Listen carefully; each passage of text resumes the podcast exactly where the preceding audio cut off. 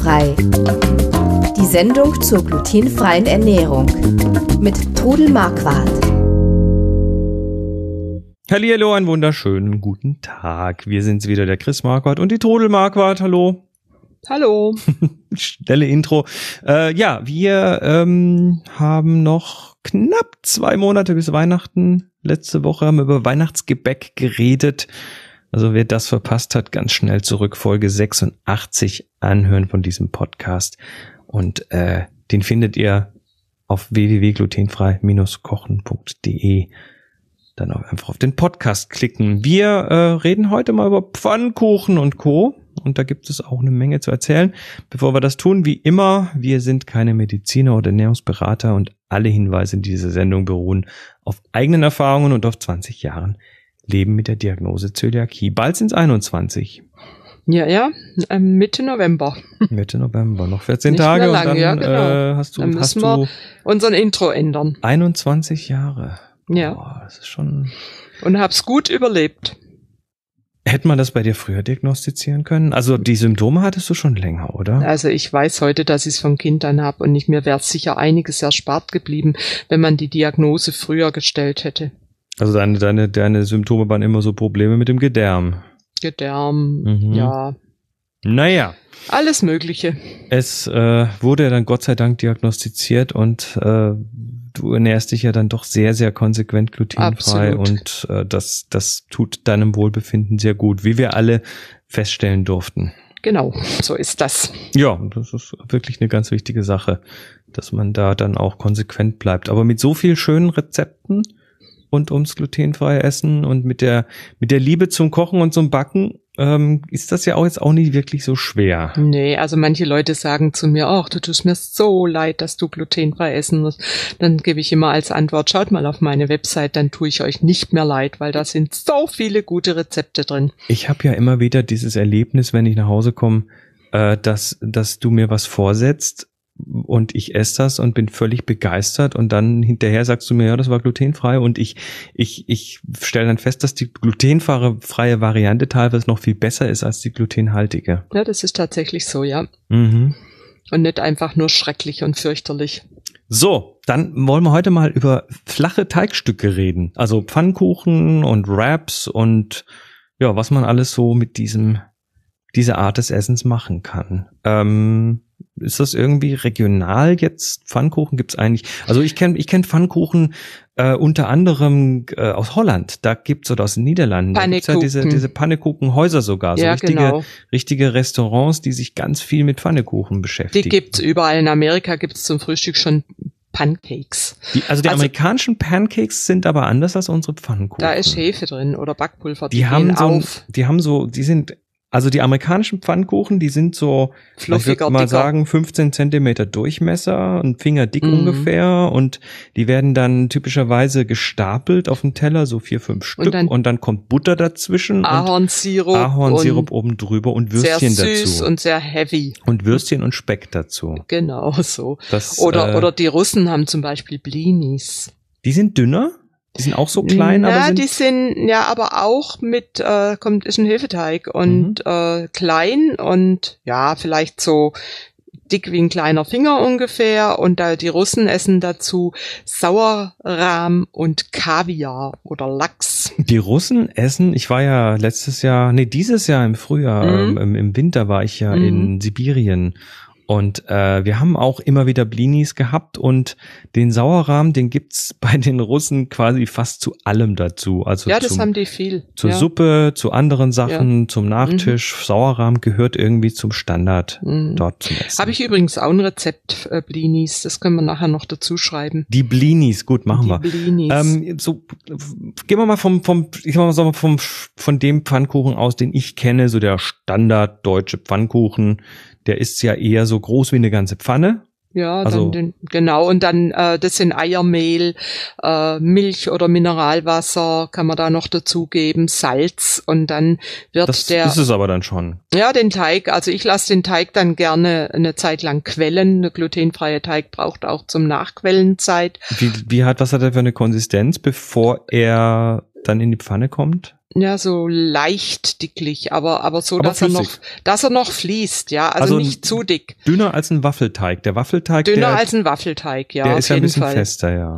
Und dann gieß, also erhitzt man etwas Fett in der Pfanne, also ganz dünn bloß. Am besten nimmt man eine beschichtete Pfanne und dann ähm, gießt man von dem Teig rein und kippt die Tanne, äh, die Kanne, die Pfanne, also jetzt haben wir es doch bald, Die Kanne, Die- die, Tanne. Die Pfanne auf alle Seiten, bis der Teig sich in der Pfanne verteilt hat. Das heißt, du, du nimmst da nicht, also wenn ich, wir kommen nachher gleich noch zu den Crepes und dem Ja. Französischen, aber du hast da jetzt kein Werkzeug, mit dem du das irgendwie verteilst, sondern der Teig Nee, verteilt sich schon selber in der Pfanne, wenn man, den, der wenn man die Pfanne. Pfanne so ein bisschen Und man kann es also mit Öl braten oder mit Butterfett, finde ich es eigentlich ganz gut, oder mit Kokosfett. Mhm. Und dann, äh, wenn die, wenn der Pfannkuchen anfängt, außen so ein bisschen äh, bräunlich zu werden, dann dreht man rum und backt ihn auf der anderen Seite noch fertig. Weil wenn man jetzt für die ganze Familie Pfannkuchen backt, dann mache ich den Backofen an auf so 100, 120 Grad, hab da eine Platte drin und kann dann äh, dort die Pfannkuchen stapeln. Das heißt, du, du, du tust sie dann da zum Warmhalten rein und Ja. äh, hast dann irgendwie so einen Haufen mit irgendwie, je Mhm. nachdem wie viele Leute mitessen, äh, zehn Pfannkuchen und die kommen dann gleichzeitig auf den Tisch, damit alle gleichzeitig Genau, dass jeder haben. einen hat. Aber wir ist ja das machen Problem, ne? Pfannkuchen Ja. ist Serienfertigung, die Ja, werden ist- eins nach dem anderen ist gemacht. aufwendig. Also wir machen das inzwischen so, so, wir sind ja nur noch zu zweit, Papa und ich. Und ich ähm, mache dann den ersten Pfannkuchen für beide. Es gibt dann meistens einen herzhaften Pfannkuchen. Letzte Woche hatten wir mit Schinken und Schnittlauch und einen Salat dazu. Und dann geht jeder in die Küche und macht sich seinen zweiten Pfannkuchen. Und der ist bei uns dann mit Kompott. Do it yourself. Ähm, Ja. Ist ja eh, also man kann in den Pfannkuchen ja alles reintun. kannst ja alles reintun. Du kannst Gemüse reintun, du kannst Apfelstücke reintun. Manche, es gibt auch die Möglichkeit, einen Ofenpfannkuchen zu machen. Also in einer Pfanne, die man in den Ofen stellen kann und dann praktisch nur da reingleiten lassen, den Teig und dann in den Ofen stellen. Mhm. Ein bisschen dicker machen, aber ich mag es eigentlich lieber einzeln gebraten aus der Pfanne raus. Ja, dann, dann kann man, und essen kann man ihn, wie man ihn möchte, aufrollen und dann runterschneiden oder der Ja, Länge nach ich, falten. genau, wenn ich genug, äh, ich mache dann immer etwas mehr Teig und zum Schluss, äh, das macht dann der Papa immer die Pfannkuchen für die Flädle. Flädle, das ist was richtig Schwäbisches, das sind ein Streifen geschnittene Pfannkuchen, Da sind dünne. jetzt aber, da werden sich jetzt aber die Österreicher beschweren, weil die haben ja auch sowas. Bei denen heißt es Fritatten. Das ist aber das Gleiche. Ist genau das Gleiche. Und bei manchen heißt es einfach nur Pfannkuchenstreifen. Also Ich- dünne Pfannkuchen. Etwas dünner den Teig zum Schluss noch machen und dann dünne Pfannkuchen braten, die dann auskühlen lassen. Ich roll dann zwei, drei Pfannkuchen zusammen, schneide die in Streifen und ich friere mir die sogar auf Vorrat ein in einer Dose oder in Und was einem macht Beutel. man mit denen? In Fleischbrühe, frische, gute Rinderfleischbrühe kochen und dann ähm, kommen die Streifen in den Suppenteller und dann wird kochende Brühe drüber gegossen und Schnittlauch drüber gestreut. Das ist Das eine ist dann- sehr feine Suppe. Quasi so der, der Nudelersatz in der Suppe, ne? Ja, Wieso, wieso, die sind, die sind ja so dünn wie, wie so Spaghetti-Streifen dann so. Ja, so, ja, so einen halben Zentimeter breit die Streifen. Was so weit? Nee, die kenne ich als ganz, viel, ja. viel dünner, kenne ich Ja, vielleicht machst du sie dünner. die. Mhm. Ja, aber Ja. sind lecker. Ja, also ist sehr lecker. Und bei den Schwaben gibt's ja auch eine Hochzeitssuppe. Und die Hochzeitssuppe hat auch immer Flädle drin und Klößchen, also Grießklößchen und Brätklößchen, also aus Kalbsbrät. Brät, das ist so das, was in äh, Bratwürsten drin ist. Also eine, eine Luxussuppe. Eine Luxussuppe. So, was machen wir noch mit dem Pfannekuchen? Wir können sie auch klein kratzen, in Stücke, in Stücke Also- reißen und süß machen. Im Badischen heißt es Kratzete. Also Mhm. wenn man jetzt zum Beispiel einen Pfannkuchen hat, der äh, sich vielleicht nicht so vom Boden löst und so, dann nimmt man einfach den Pfannenwender und reißt ihn in Stücke. Mhm. Und so ähnlich ist eben auch der berühmte Kaiserschmarrn. Mhm. Das ist dann ein dickerer Teig und da wird der dann also auch in Butter gebraten und, und dann eben auch in Stücke gerissen und auf den Teller und dann Puderzucker drüber und Preiselbeeren dazu oder eben anderes Kompott, was man mag. Das werde ich dann äh, in den Ferien in Südtirol wieder essen. Mm, sehr Lecker. gut. Lecker, ja. Ähm, was man jetzt eher so, ich sag mal, ein bisschen moderner sind dann so diese Wraps, die, äh, die mit irgendwelchen Füllungen dann daherkommen, Mhm. die man aus der Hand essen kann.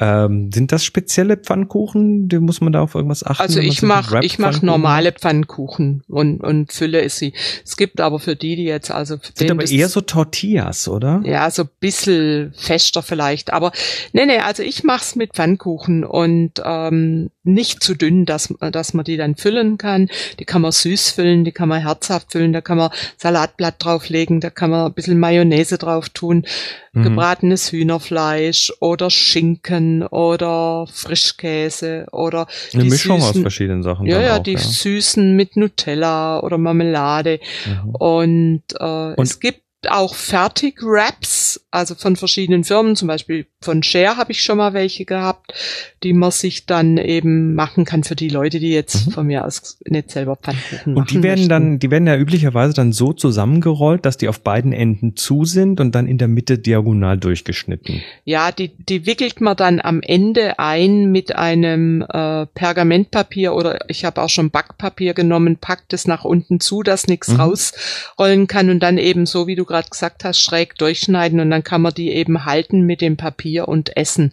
Die sind also ideal äh, für unterwegs zum Mitnehmen. Mhm.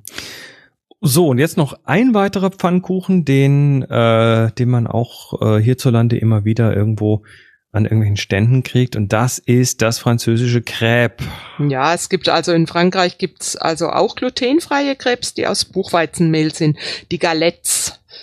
Die sind äh, glutenfrei, die Galettes. Ah, ja. Da muss man sich aber immer versichern, ja. weil manche mischen halt einfach auch noch ein bisschen Weizenmehl drunter. Aber die Original Galettes, wenn ich mich nicht täusche, kommen die aus der Bretagne irgendwo da unten. Mhm. Die sind aus Buchweizenmehl. Und also ich habe sogar eine extra äh, Crepe-Pfanne.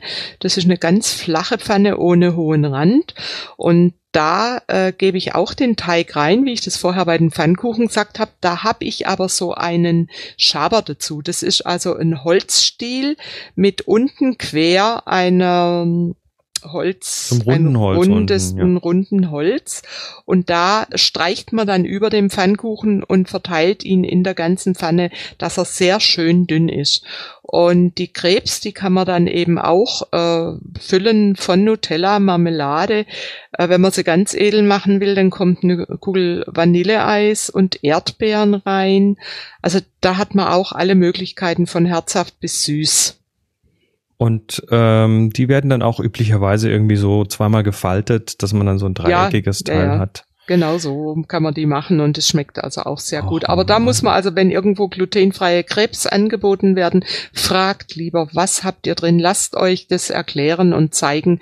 Und es gibt also immer wieder lese ich es im Zöliakie-Austausch, dass es auf Märkten auch Stände gibt. Aber da müsst ihr auch aufpassen, dass die einen eigenen Crepe-Maker haben für diese glutenfreien Krebs.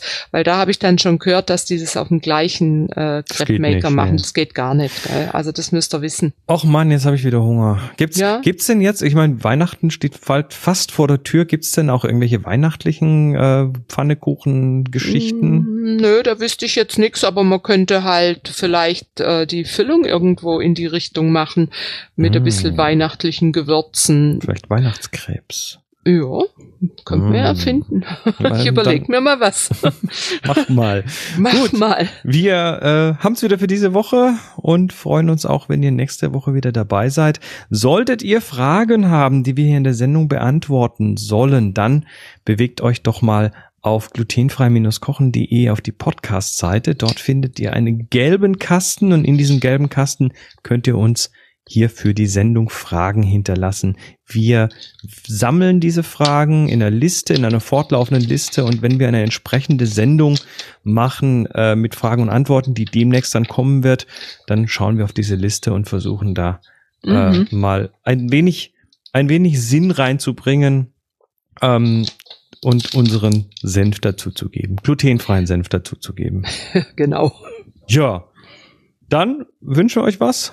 Macht es gut, lasst uns wissen, was euch umtreibt und wir hören uns wieder nächste Woche. Bis dann. Tschüss. Tschüss. Sie hörten glutenfrei. Die Sendung zur glutenfreien Ernährung mit Trudel Marquardt. Über 900 glutenfreie Rezepte und weitere Informationen auf www.glutenfrei-kochen.de.